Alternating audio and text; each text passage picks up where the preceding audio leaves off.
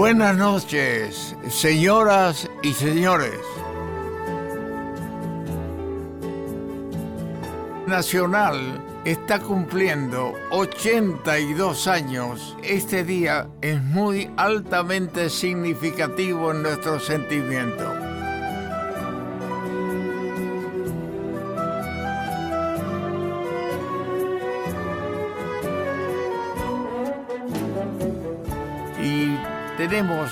Para esta noche el anuncio de dos invitados y referentes, compañeros ellos de Nacional, con el mejor elogio para Magdalena Ruiz Guiñazú, una señora radio y televisión, y además de un compañero que es Héctor Larrea, el hombre de hoy en los medios de comunicación y en especial de esta su radio nacional. Tenés razón, Cacho, me sumo. Feliz cumpleaños, Radio Nacional. Vamos con Magdalena Ruiz Guiñazú. Un cacho de Nacional. Fontana, programa especial. Hoy cumpleaños de Radio Nacional y no podía faltar. Yo la la vi en un noticiero con Antonio Carrizo. Y no sé por qué dije que era la persona indicada que yo buscaba con la cultura necesaria que nosotros no tenemos para apoyar una idea y darle un vuelo internacional que tampoco lo tenía en ese momento. Busqué su nombre, su dirección y le invité a participar fue un hallazgo muy importante para nosotros porque nos divertimos mucho. Yo conocí a una dama y al mismo tiempo una mujer con mucho de compañía, con mucho calor humano, con mucha necesidad de comunicarse y al mismo tiempo de conservar los valores que ella tiene. Y en este cumpleaños de la radio, nadie mejor que Magdalena Ruiz Guiñazú esté esta noche con nosotros. Pero muchas gracias, Cacho. Qué cariñoso y qué generoso todo lo que dijiste, ¿no? Dije lo medianamente justo Magdalena. Tu ternura la noté en la cosa más simple que había. Por ejemplo, el director la mandaba a hacer una gira o una nota fuera del país. Siempre le cargaba cosas que ya que pasaba por el free shop o,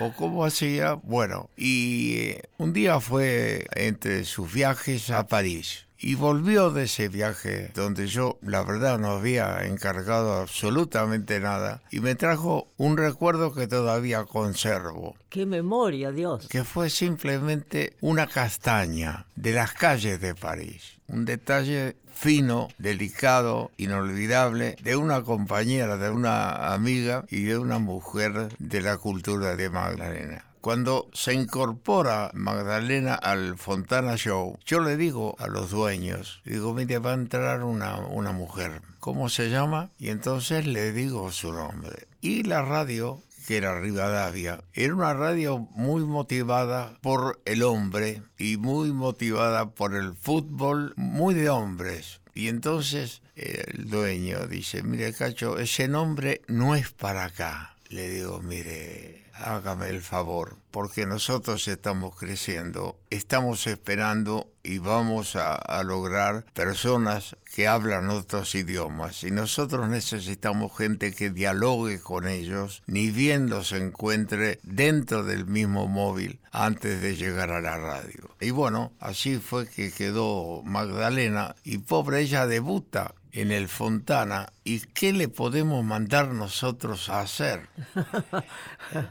Nada menos que seguir un camión de bomberos a un incendio. Y yo había dicho para cosas particulares, cosas en Europa, cosas en idiomas, y un bombero tiene un, un idioma del agua y su arrojo y, y, nada más, pero así fue Magdalena. Pero sí, además me encantaba ser policiales, cubrí más de un crimen, incluso la envenenadora del abasto, en fin, un montón de leyendas así, más, más o menos terribles todas. Pero sí, me acuerdo que Fernández Cortés, ¿no es cierto? Fernández Cortés. Que era el dueño de Rivadavia. Era el dueño, sí. sí. Decía, pero una mujer que va en esos móviles que tenían una sirena como si fuera un patrullero, ¿no? Sí, sí, sí. Después todo se fue renovando. Magdalena hizo la cobertura de muchas notas, por supuesto, pero realizó una que yo lo hice en combinación con mi amigo inolvidable que fue Lecture. Ah, sí, claro. Aquella pelea de Monzón, Monzón Boutier. con Boutier.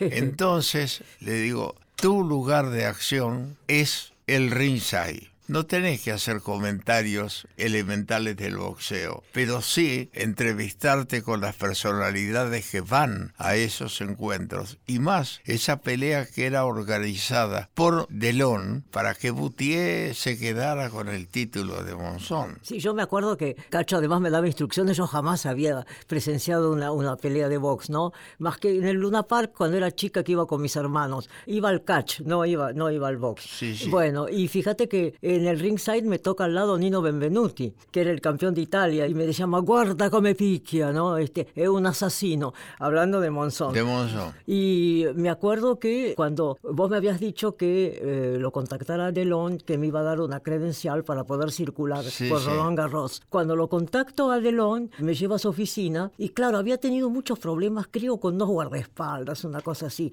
Era medio como de lampa, ¿no? Y entonces este, sobre el escritorio tenía una talle, un, un- una- un portafolio, y cuando lo abre para darme la credencial, ¿sabés que había dentro? Un revólver. Yo pensé, Dios, ¿dónde me metí? El mundo del box creo que es bastante así, ¿no? Tito le armó la pelea y le dijo, te doy el plano de la, de la pelea. Dice, invitaciones, una, tu mujer, los demás que paguen. Pero vivísimo. Así era él en su lunapar.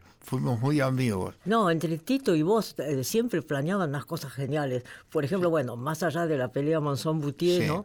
Este, vos tenías el don de, eh, de ser muy organizado, que eso, eso es fundamental en la Sí, carrera nuestra. sí, sí, sí. Me acuerdo que cuando este, fuimos a Polonia con Sí. el Papa Juan Pablo II, vos me mandaste a Roma como si te dijera tres meses antes y me dijiste, vos andá a Roma, habla con la oficina de prensa, hacete amigos, este, vos tenés que ir en el, avión con el Papa, no podés ir ahí con la, con, en el, el charter.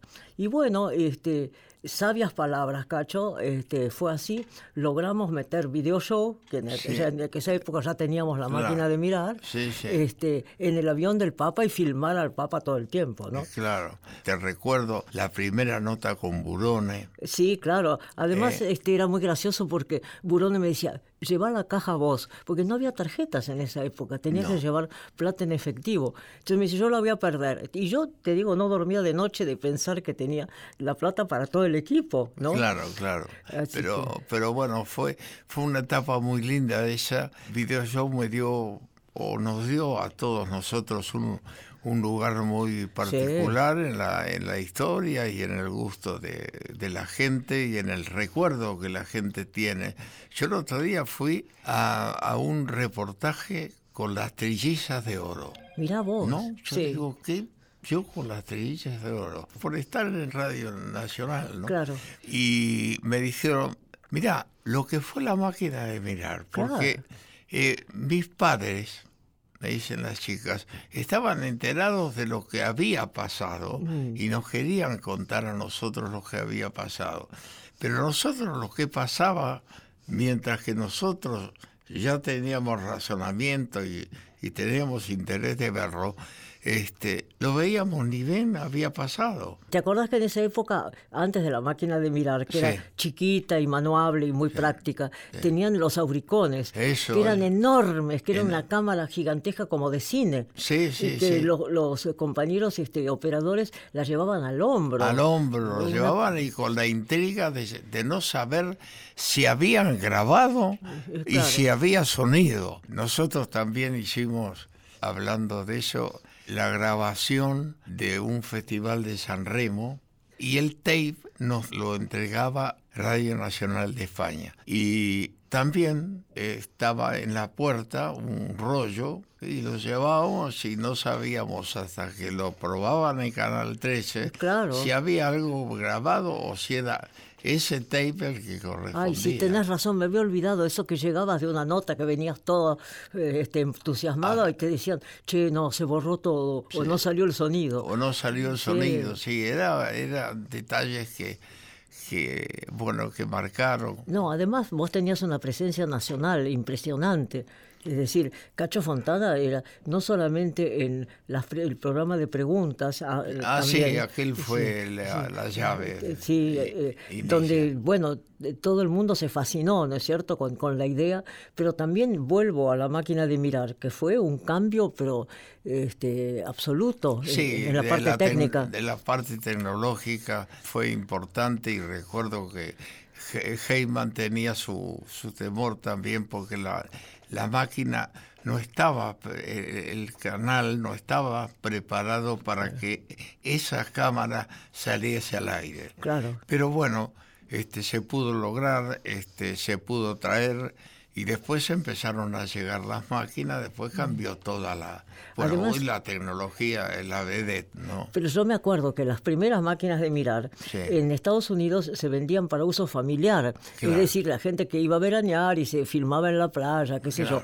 Y nosotros la usábamos con uso profesional. Pues con lo cual, me acuerdo que vos me mandaste a Disney y estaba prohibidísimo de filmar en Disney.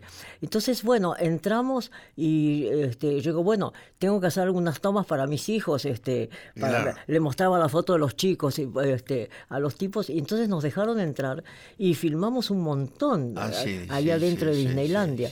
Y que me acuerdo el museo del traje de Disneylandia, con, qué sé yo, los zapatitos de Judy Garland en El Mago de Oz, cosas así increíbles, ¿no? Este, bueno, a vos se te ocurrían todas esas cosas que a nadie se le ocurría, entonces, bueno, nos veía todo el mundo. Entre los medios de comunicación, Magdalena, eh, a esta altura de las circunstancias, ¿qué fue la radio o qué es la radio para vos? Uy, mira, vos me abriste una puerta increíble ahí, porque yo hasta ese momento, como bien recordabas, era, este, digamos, una periodista de noticiero, el que hacíamos con Antonio Carrizo. Pero este, eh, cuando descubrí la radio a través tuyo, bueno, este, era como, como otro horizonte, completo, mucho más ágil. Era mágica. Y mira, yo, estamos ahora en el aniversario de, de esta radio, en el cumpleaños de esta radio que yo ya estuve trabajando aquí con Marvis. Este, hice el, Fontana Nacional. Ahora estoy de nuevo y me encuentro con gente, acá hay un equipo de gente con una simpleza, una simpatía, una cordialidad, un deseo de, de, hacerte mejor el camino que nunca, ¿no es cierto? Muy, muy distinto a la velocidad que que puede haber en otras emisoras, con un plantel y con un alcance nacional mm. Mm. muy importante. Claro. Yo aspiro alguna vez a empezar a hacerlo en otras radios también. claro. Ir a visitar Catamarca, eh, Santiago del Estero, no solamente Córdoba, ¿no? Vos sabés que en Mitre, justamente, una de las cosas que eh, hago esporádicamente, porque en realidad me concentro más en la capital federal, pero es Mitre Córdoba, ¿no? Que, se emite directamente desde la calle Mansilla. Es toda una aventura, pero eh, la aventura de los medios es maravillosa, la verdad. Y acá está Héctor Larrea, que está atravesando un gran momento de su carrera. Hoy es la voz de la radio no, no solamente de esta radio, para mí de las radios, porque tiene un entusiasmo tan particular, tiene una gracia natural, él, y anda con su sombrero. Él hizo una audición el día que cumplió 82 años y la hizo en el Centro Cultural Kirchner. Había que ver el público que estaba el cariño que le daba a él. Claro. Y él es muy cariñoso con la gente. Mm. A la gente le agrada muchísimo. Y él tiene un alcance, este, una, primero una voz privilegiada. Sí, sí. Es un muchacho también del interior como Antonio, bueno, como casi todos, ¿no? Pero bueno, el tema de, de Nacional es muy, muy importante porque en verdad es la radio de todos, con un plantel muy importante en todas las emisoras que se hacen presentes también en este programa de que hacemos los los primeros sábados de cada mes. Vos estás haciendo televisión. Sí, también, sí. Eh, en el canal Metro. En Canal Metro sí, tenés que, tu de, programa. de- de Artear, sí, sí. Ah, sí. Grabamos por suerte en Canal 13 porque es más accesible que ir a Barracas donde están los otros estudios. Claro, Así claro. que grabamos ahí todos los jueves y va los viernes a las 10 de la noche. Ah, sí. sí, este, pero, pero bueno, la radio es, eh, como vos muy bien decís, es, es un poco como el pan de cada día, ¿no? Sí, sí, sí, sí, Eh, a mí me encanta. Encanta. La verdad, Ma- Magdalena, te agradezco muchísimo tu presencia. Para mí es un honor tenerte porque fue un honor que también estuvieses en, los programas y en ellos encontraras una forma de, exponer tu- tus conocimientos personales, tus idiomas, este, tu cultura y bueno, y eso fue un mérito para mí muy grande que te lo agradezco en un día como hoy. Bueno, ¿qué tendría que decir yo? Vos me abriste muchas puertas, este Bueno, cacho. pero las abrí bien, era, era, era la manija que yo necesitaba. Sí, sí, sí, pero eh, quizás sí, pero para mí también eran puertas que yo no podía abrir por, por mí sola. Y ¿no? bueno, pero se hicieron y el público lo, lo disfrutó y ahora está disfrutando este aniversario de, de la radio de, de todos. Así es. Así que muchas gracias Magdalena, muy buenas noches. Igualmente, y bu- buen riposo, como dice el Papa. muchas gracias, muchas Bueno. gracias. Qué mujer increíble, ¿no, Cacho? Yo la admiro tanto, tanto, tanto, como mujer, como madre, como amiga y bueno, como profesional. Tantas historias compartidas, tantas historias vividas. Ah, la verdad que, que estas son caricias para el alma. Pero bueno, creo que tenemos un llamado muy importante, ¿no? 60 minutos inolvidables. Un cacho de Nacional. Fontana en la radio de todos. En esta noche, en este programa especial, estoy comunicada con una amiga y una integrante del plantel de Nacional. Se llama nada menos que Sandra Mianovich. Sandra, buenas noches. Buenas noches, Cacho. Qué gusto saludarte, qué gusto escucharte. Qué alegría enorme que, que estés en Radio Nacional, en la radio de todos. Así es. para todos. Así es, querida, te escuché las otras noches muy bien. Bueno, te escucho siempre muy bien cada vez que, que, que no, no sé, si estás cantando como nunca. Eh, y, y bueno, todo lo que vos podés hacer es mejorar. Así que lo estás haciendo permanentemente y eh, tenés un nivel muy muy digno, muy muy atractivo y te pone en un lugar preponderante. Bueno, muchas gracias. Qué palabras tan emocionantes para mí escucharte a vos decirme esto. Te lo agradezco mucho, muchísimo. Eh, sos una, una palabra autorizada, así que esto me hace muy, muy feliz. Este, creo que todos en la radio estamos tan felices de que de que esté formando parte de Radio Nacional, tan tan importante para para todo lo que tiene que ver porque sos un ícono de nuestra radio, sos eh, el, eh, uno de los primeros y el que tanto nos ha enseñado y nos ha dejado. Gracias por tus palabras, Cacho. La última vez que, que hablamos fue en Bar del Plata, lo recuerdo con precisión. Y hoy me reencuentro en esta nacional de ambos, así que, ¿qué es para vos nacional? Para mí Nacional es, eh, es la radio que tiene nuestros colores, es la radio que nos comunica a todos, es la radio que nos une a todos, eh, eh, y es la radio que no hace diferencias, eh, cuyo único objetivo es eh, comunicar y relacionar un argentino con otro argentino, con otro argentino, mucho más allá de dónde esté ubicado geográficamente, mucho más allá de cuáles sean sus creencias, eh, sus colores, sus partidos políticos. La Radio Nacional es la radio de todos, por eso me da tanto orgullo y me siento tan responsable formando parte de la radio de todos. Te deseo lo mejor y muchas gracias por participar. Por favor, te deseo todo lo mejor a vos también. Te mando un abrazo fuerte que espero poder darte pronto personalmente. Muchas gracias, Sandra. Muy buenas noches. Adiós, querida. Un beso enorme, un abrazo enorme. Buenas noches, Cacho. Gracias, querida. Y así pasó Sandra Mianovich, nuestra vecina de horario y conductora de Soy Nacional. ¿Qué les parece si vamos a una tanda en este día tan especial, tan lindo, el cumpleaños de Radio Nacional? Un cacho de Nacional. Fontana volvió a la radio. 60 minutos inolvidables. Un cacho de Nacional. Fontana en la radio de todos. Seguimos en un cacho de Nacional y recuerdo algo muy triste, algo que hace eh, muy poco tiempo eh, ocurrió y que nos causó un profundo dolor, que fue la muerte de Alberto Cortés. Alberto Cortés, más que un cantante, fue un amigo, un compañero de cada argentino que llegaba a Madrid.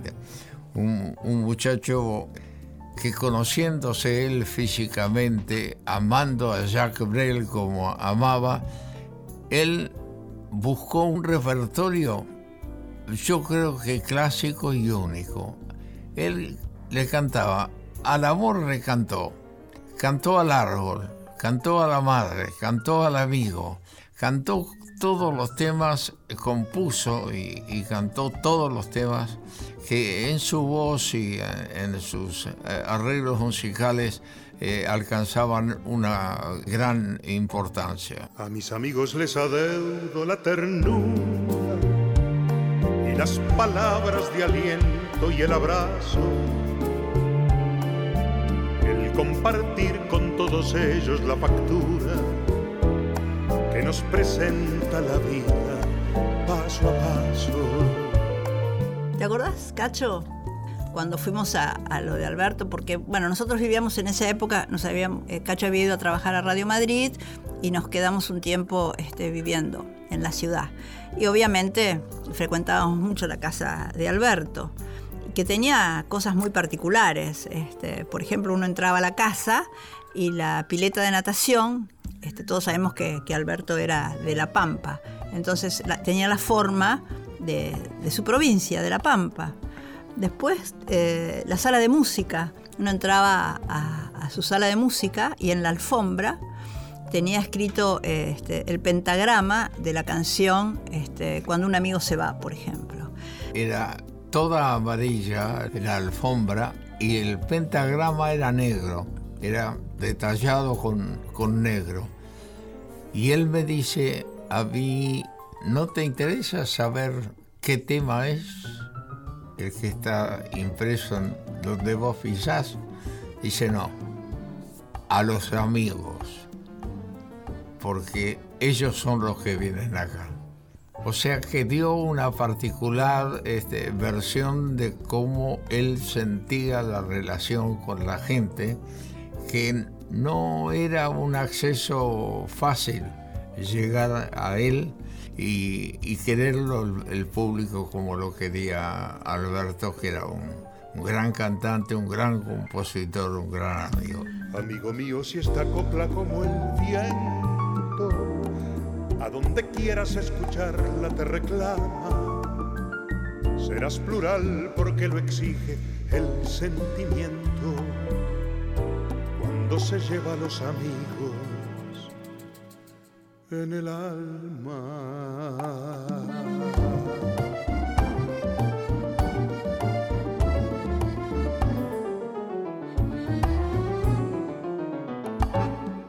Un cacho de Nacional.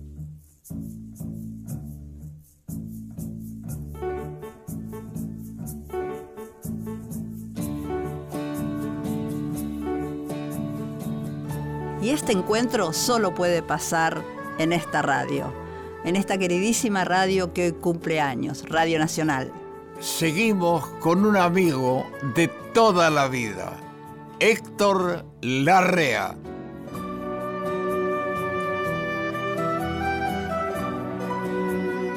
cumpleaños de Radio Nacional.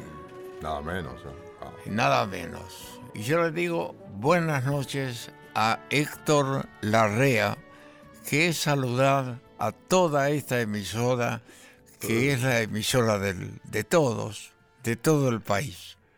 ¿Qué haces, Cacho Fontana? ¿Cómo te va? Bien, es un gusto Bien. encontrarme contigo, sobre todo en este aniversario. Es un aniversario muy, muy Sí. lindo que nos encuentra juntos en la misma emisora, que ya es un gusto este, este tema, saberte eh, en un momento tuyo muy, muy digno, muy lindo, este, con es- estás, este, se te nota eh, al, al hombre que marca el tono de la, de la conversación, el tono de lo que pasa en el espectáculo, que es una manera de ser particular que no, no sé, lo sentí yo, será una cosa del corazón o una cosa de los sentimientos, pero lo sentí así. Cuando estuvimos en, la entrega de los premios y vos llevabas la conducción del programa y yo tenía, bueno, la, la voz que hoy puedo este, manejar, que no estoy arrepentido de haber este, vuelto a la radio, este, porque eh, primero me hace muy feliz y después estar contigo.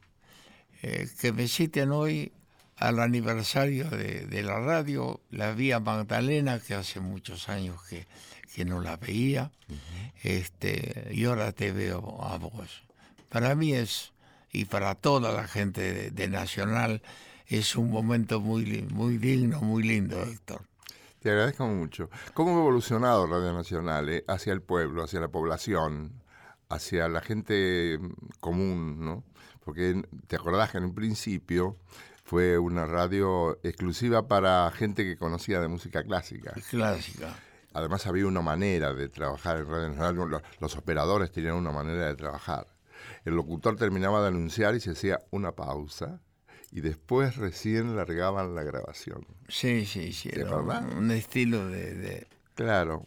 Y ha pasado ahora el tiempo y Nacional tiene, claro, nació la, la FM y entonces hay una FM clásica claro. que hace aquello, pero más popular, más, Claro, más sí, sí. accesible, más, Sí. más comentado, más explicado. Eso es bueno. Hay un canal también de televisión en el cable que te va contando las cosas que suceden. Es clásica. Es un Sí, canal que se llama Alegro. Y, y te va contando con letritas sobre empresas qué es lo que está sucediendo, te da datos del, del autor, te da datos del director, te da datos de por qué es cada cosa. Porque los que somos, por ejemplo yo, clase media, media, baja, baja, baja. Y ahí, ahí trato de no Sí, caerme sí. del todo, me agarro del borde de la mesa siempre. este, no tenemos conocimientos básicos No, no. de familia, de ese tipo de cosas. Entonces lo aprendemos a lo largo de la vida.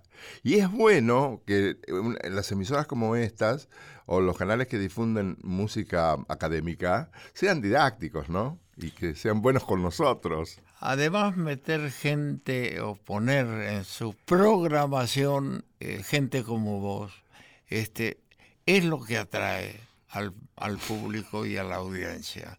Y Muy eso- amable, señor. No, no, es, esto es lo que está eh, tratando de hacer también eh, Radio Nacional. Lo decimos en esta, en esta fecha tan especial para, para la radio. Y nos gustaría que realmente nos dieran una oportunidad a, a la, a la radio en todo el país, porque es una radio que llega a todo el país eh, sin excusas. Este, hay eh, competencia como en, todos los tipos de cosas eh, que, que llegan al, al público, pero bueno, nosotros tenemos lo nuestro también y nos gustaría que nos escuchen. Sí, este, el- este- esta radio nacional está bastante completita porque tiene la, la, la rock, la folclórica. Eh, No claro. podés tener una emisora nacional sin tener una radio de rock. Claro. Que es una, una de las maneras de expresarse que tiene una gran parte de la población. Así es. Y, mm, y está la, la folclórica, eh, que también es así, y que trata de hacer un, un enlace con, con el interior. Somos un país que se comunica poco, fíjate vos, con todos los medios de comunicación que tenemos. Y hay ocasiones en que la música de las provincias, mucha de ella, no es conocida acá. En- en- en- te- te- hay que- Tiene que trabajar mucho el autor y los intérpretes Claro. para que se difunda. Y hay una renovación constante en el interior del país. Este, en todas las regiones. En, cual- en cualquier región folclórica que vos Sí, enfocás, sí, sí, sí. ya sea Cuyo, ya sea Buenos Aires, ya sea este, el litoral este, o el norte, vas en- sobre todo los, la, la- la parte litoraleña, los, la- to- corren- corrientes y todos los matices del chamamé tienen una renovación permanente. Con gente muy joven que no trata de cambiar, de, de- de trastocar todo, sino de agregarle cosas, Sí, manteniendo sí. las raíces que lo enriquezcan. De eso hay mucho y esa tarea la cumple esa radio donde es tan lindo trabajar porque tenés compañeros macanudos, gente, gente muy vigorosa intelectualmente, que te, te van a ayudar, te van a, te van a asesorar cuando necesitas algo. Este, ahora mismo estoy haciendo un trabajo, porque además yo soy un buscavidas. Sí. Además tengo un, un programa acá, hago un programa en Radio Nacional con Boy Flores. Sí, sí. Entonces tengo que hacer un, un trabajo sobre la milonga, la milonga campera. Campera. Porque los, los, los tipos que somos de la llanura traemos muchas cosas prendidas, aunque no nos, demos, no nos demos cuenta.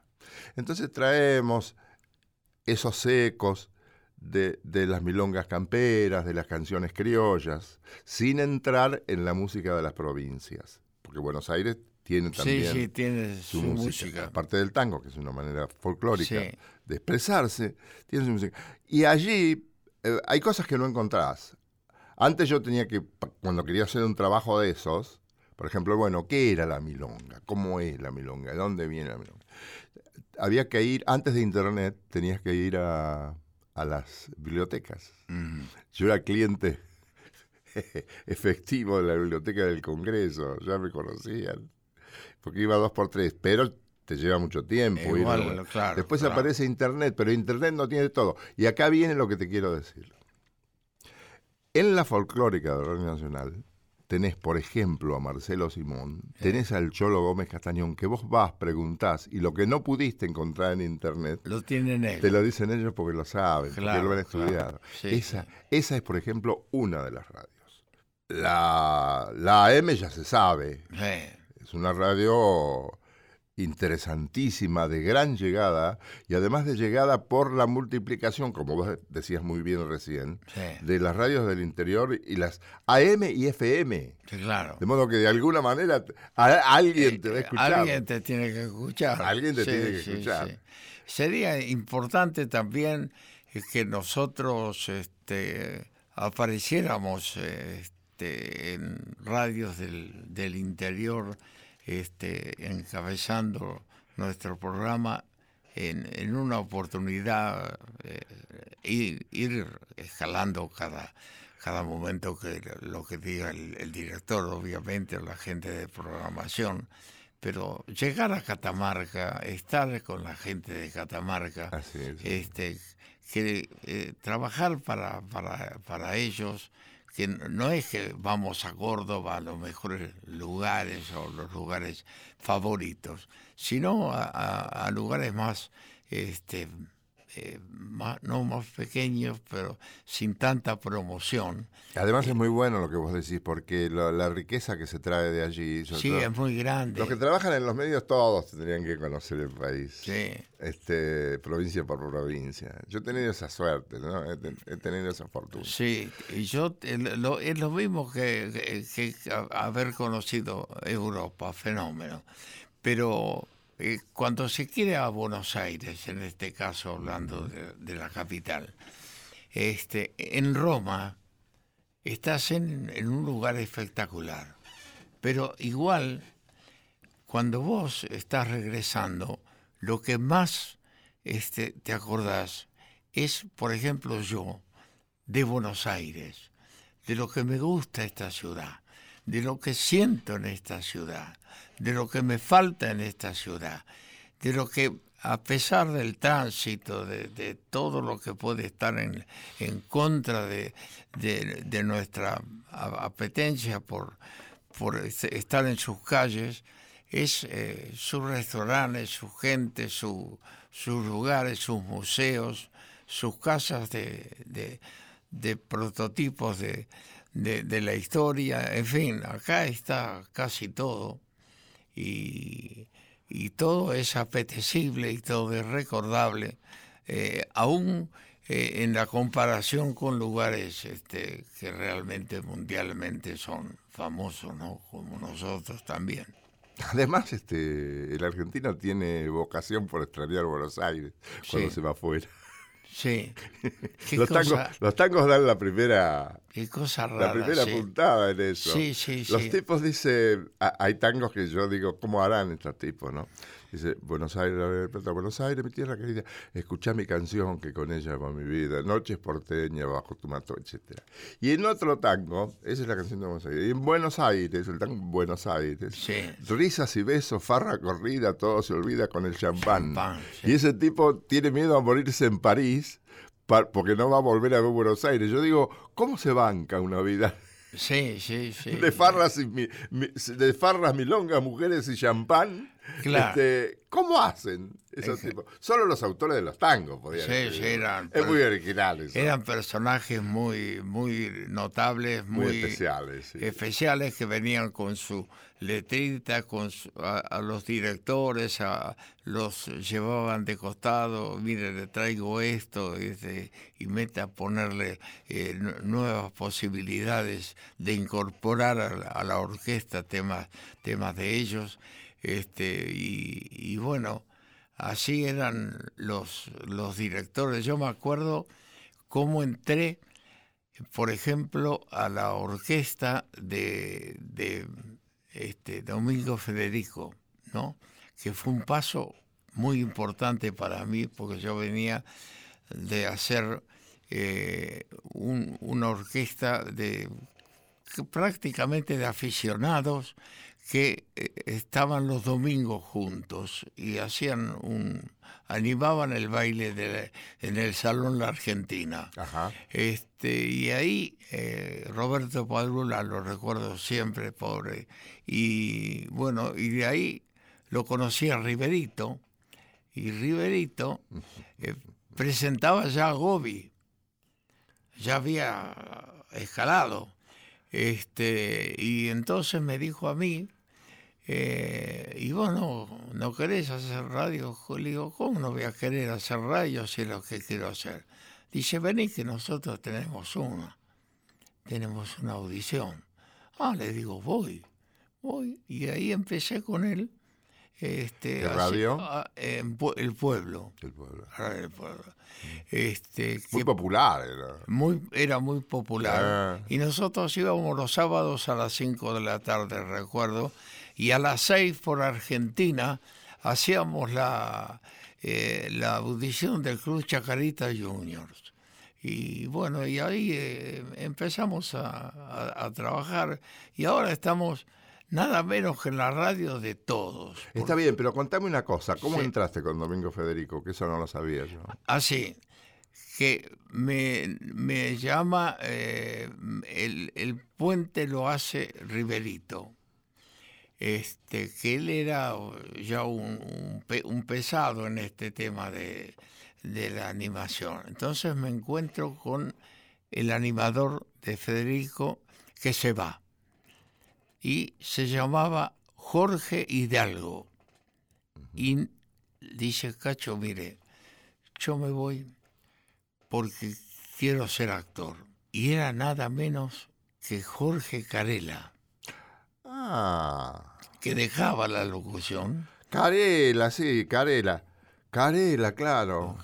Él conocía mucho de eso, cierto. conocía mucho del género. Sí, sí Con- y además fue un gran actor. Carlos Carela. Car- Carlos Carela, eso es lo que me. Sí, sí, Sí. yo lo llegué a conocerlo. Ah, ¿sí? Bueno. Llegué a hablar con él. Eh, muy, muy bacanudo y hizo una carrera im- importante en, en la televisión. ¿Y quiénes cantaban? ¿Vidal? y eh, no, est- estaba Valentino.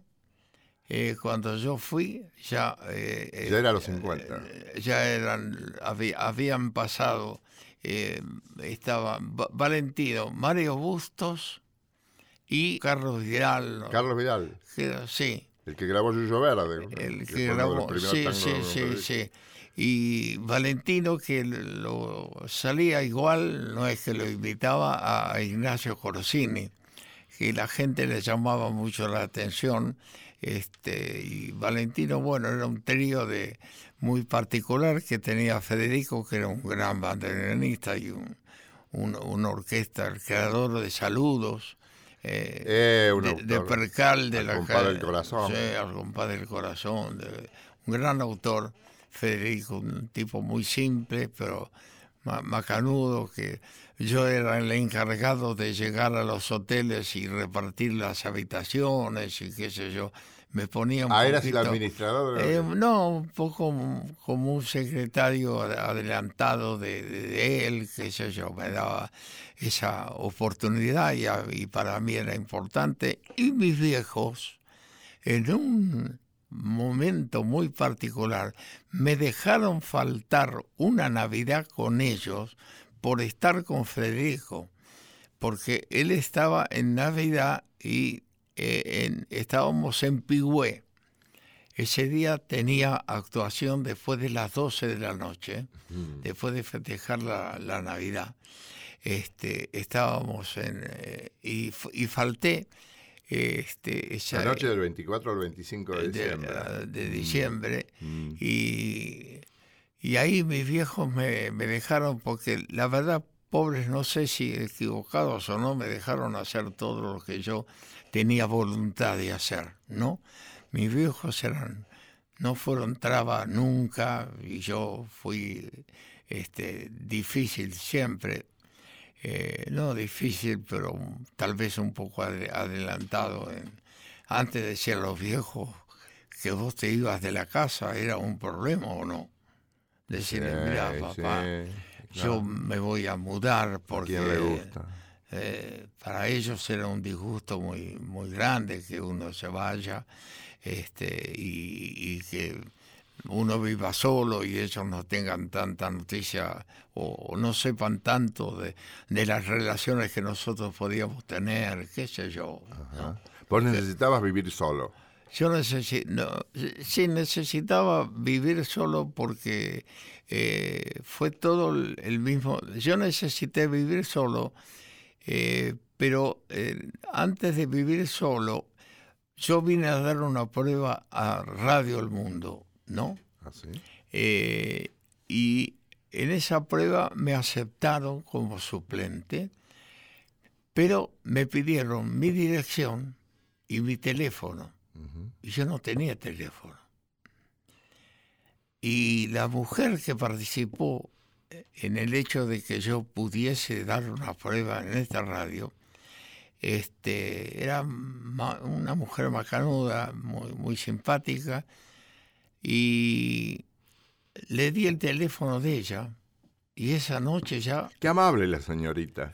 amable estaba. Se ve que le caías bien. Le bien, Estábamos en el Chantecler, ya el lugar era, era ape- apetecible en aquel tiempo, ¿no? Era, era un, un museo importantísimo. ¿Y la señorita que era animadora en el Chantecler, Eh, al lado tuyo? No, no, no era animadora. Y el único que habló, la verdad, un poco fui yo, porque ellos tenían un líder que era el príncipe cubano, pero bueno, esa era una Ah, un afrodescendiente, un latinoamericano. Sí, sí. Amigo de la patrona, A- amigo de la patrona, que exactamente. se llamaba Madame, Ma- eh, Madame, no sé cuánto. No sé cuánto. Que era la mujer del dueño. Amigo de Gardel. Sí. Gardel iba mucho ahí al, al Chantecler, Parece que demasiado amiga de Gardel y que no le gustó mucho al dueño. al dueño, ¿no? Según cuenta Barsky en su libro. Sí. Sí. Este, y, tenía olfato el, sí, más bien. El dueño. Este, el dueño parece que no simpatizaba mucho con la presencia de Gardel. madame, madame, madame, ya me voy a acordar. Retana, retama o recama. Retama, algo así. Madame sí, sí, sí, Es que, bueno, pero nosotros... Que se asomaba, dice el tango de Cadícamo, se asomaba al palco cubierta de alhajas bebiendo champán. Y ella, según cuenta Barsky, introdujo al príncipe cubano, que era un afrodescendiente latinoamericano, muy, muy espigado, un tipo de muy buena pinta. Sí, no dejaba que nadie hablara. Y Varela, Héctor Varela, logró meterme a mí ahí. Vos estabas con Varela. Yo Varela con te, Varela. te hace entrar allí. Me hace entrar al Santa Clara. Sí. Ahí yo conozco a Teresa, que se llamaba. La chica simpática, la, chica buena. La chica buena y simpática. Nosotros ahora lo que vamos a, tomar champán con toda la gente de la, de la radio. De la radio. Para festejar estos, estos años que está cumpliendo la, la radio y la gratitud nuestra me, asocia a la tuya, de, de, ellos que nos, nos, tratan con mucha amabilidad, con una amabilidad diferente a una radio. Nos hospedan muy amablemente, sí, Eso hay que reconocerlo. Hay que reconocerlo, muy distinto a las otras emisoras. Hay otro tono aquí. Ah, sí, sí hay otra hay otra manera de, servir. hay muy lindos equipos, hay sí, en esta casa. Bueno, agradecemos a todos y más que nada a los oyentes. Buenas noches.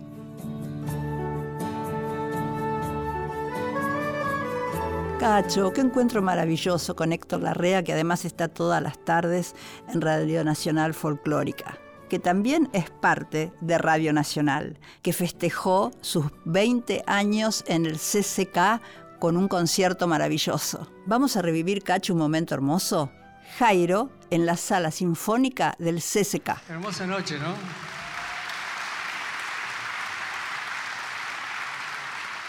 Muy hermosa noche, muy buena idea. Bueno, un placer estar acá de nuevo y más con el motivo que nos convoca.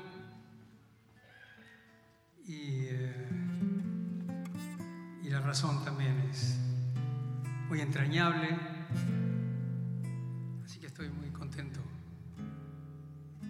Bueno, cantamos así como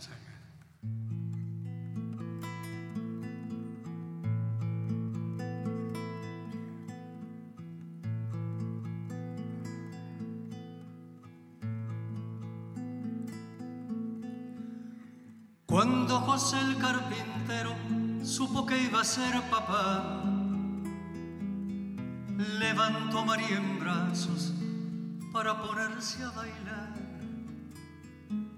Nadie puede imaginar lo hermosa que era María. Una perla en cada oreja, hay mucha bibliografía. Todo iba en el hogar de José. No se hablaba de otra cosa que del próximo bebé.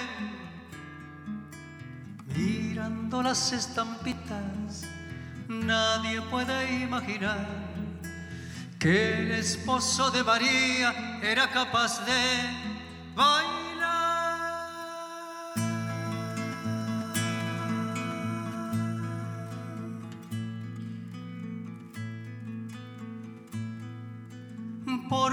noche conversaban como lo iban a llamar. A él le gustaba Jesús, a ella le daba igual. La dicha se interrumpió, afirman las escrituras. Al mismo tiempo que Herodes decretó la mano dura, se mandaron a mudar vendieron lo que tenían, ni siquiera se salvaron las dos perlas de María. Mirando las estampitas, nadie puede imaginar que el esposo de María era capaz de pelear.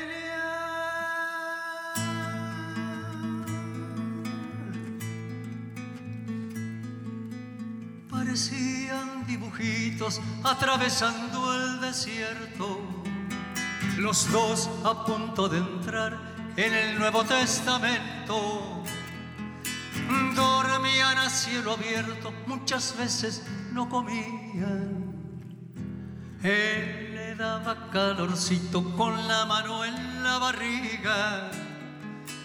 Terminaron en Belén, un pueblo de cien ovejas, un pesebre, luna llena y un montón de casas viejas. La soledad del lugar, los dolores de María. José golpeaba las puertas, pero nadie las abría. Mirando las estampitas Nadie podría decir que el esposo de María era capaz de rugir.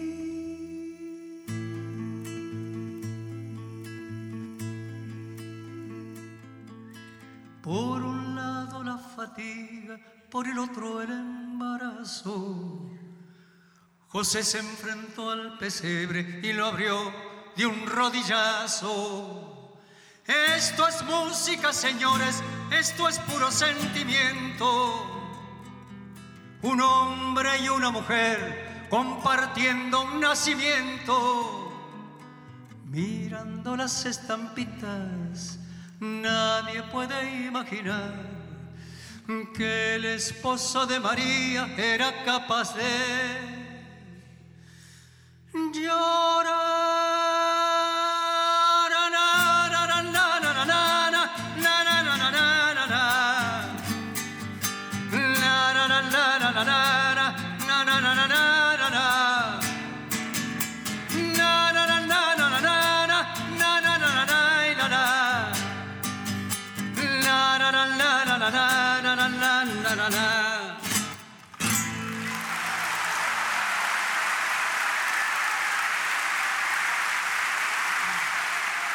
Radio Nacional es mi casa.